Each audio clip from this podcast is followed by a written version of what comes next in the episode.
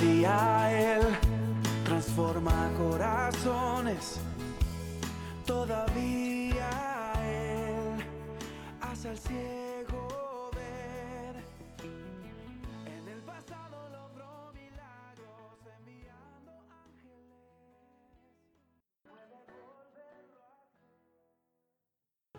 Bienvenidos queridos hermanos a este espacio de reflexión. Siguiendo con nuestro título general, El error de la reforma de 1517, hoy nos toca hablar de un tema que se planteó en el siglo XX. ¿Será que Lutero interpretó mal a Pablo y la lectura que el apóstol hizo de la religión judía rabínica del siglo I? Si históricamente desde la reforma se ha cometido este error, entonces debemos tratar de definir en forma urgente qué significa la justicia de Dios en la Biblia. Si te interesa saber los detalles de este asunto, entonces quédate conmigo. Como indicamos en el capítulo anterior, la tesis general de la Reforma Protestante es la doctrina de la justificación por la fe, una perspectiva luterana basada en la concepción humana de justicia. La imagen es la de un juez, un acusado y un veredicto. Para el pecador, el veredicto es la condenación eterna. Para el creyente, la resolución es pasar la eternidad con Dios. Para Lutero, en la Reforma había un problema con la Iglesia Católica. Estos ponían énfasis en la responsabilidad humana para alcanzar la salvación.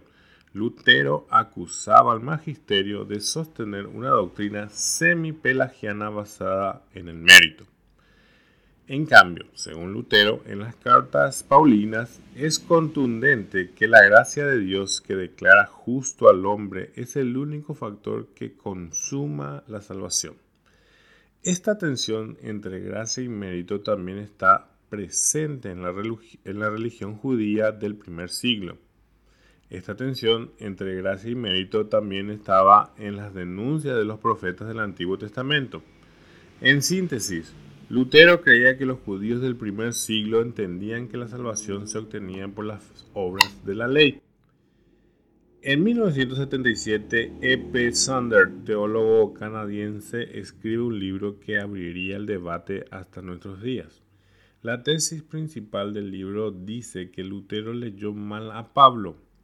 El judaísmo no buscaba la salvación por las obras de la ley. El judaísmo afirmaba que la salvación se le concedía por gracia y que la Torah y la observancia de la ley era un efecto de una vida cambiada.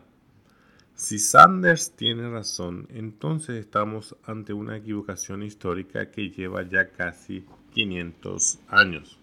Para tratar de darle una respuesta a este dilema, propongo valernos de la palabra de Dios para definir lo que se entiende por justicia de Dios. Pero antes veamos algunos pasajes del Antiguo Testamento que indican claramente que en el mismo pueblo de Dios había dos grupos bien definidos, todos los israelitas en general y el remanente fiel.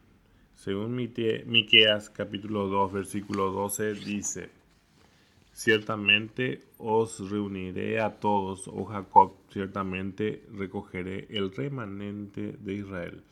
Los agruparé como ovejas en el aprisco, como rebaño en el medio de su pastizal. Harán estruendo por la multitud de hombres.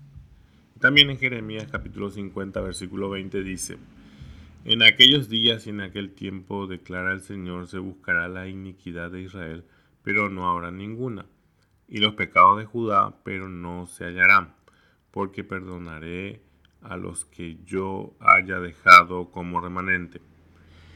existen entonces aproximadamente en el Antiguo Testamento unos 91 versículos que hablan del remanente y Dios promete cumplir su pacto de gracia con este grupo. Pablo habla de este grupo como los circuncidados en el corazón, Romanos capítulo 2 versículo 28 y 29 dice, pues no es judío el que lo es exteriormente, ni es la circuncisión la que se hace exteriormente en la carne, sino que es judío el que lo es en lo interior, y la circuncisión es la del corazón en espíritu, no en letra, la alabanza del cual no viene de los hombres sino de Dios. Así que todo aquel que confiesa el nombre del Señor es salvo y pertenece al pueblo de Dios, el Israel espiritual.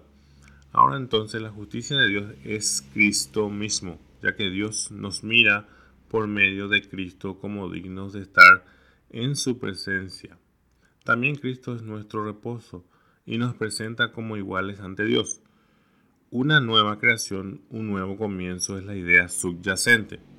Un ejemplo de esto lo tenemos en Levítico capítulo 25 versículo 10 y dice, Declararéis santo el año 50 y proclamaréis en la tierra liberación para todos sus habitantes. Será para vosotros un jubileo. Cada uno recobrará su propiedad y cada cual regresará a su familia. El jubileo se celebraba cada 50 años y significaba que las tierras comerciales vendidas, compradas, deberían regresar a sus dueños originales. Este año 50 era de reposo y de descanso para disfrutar plenamente con Dios un nuevo comienzo. La justicia de Dios significa eso para nosotros hoy. El hombre está en pecado, pero Cristo, nuestro jubileo y reposo, nos proporciona un nuevo comienzo. Esto nos concede una posición ante Dios de igualdad. Nadie es más que el otro en el reino de Dios. Cuando venga Cristo de nuevo, se consumará nuestro camino hacia la perfección y todas las injusticias de este mundo se disiparán. Estaremos en armonía con nuestro Dios y con nuestros hermanos. Así que la justicia de Dios tiene que ver no tanto con un juez y un veredicto, sino con Cristo, quien es la justicia de Dios en nosotros. Si te gustó el audio, deja tus comentarios. Bendiciones.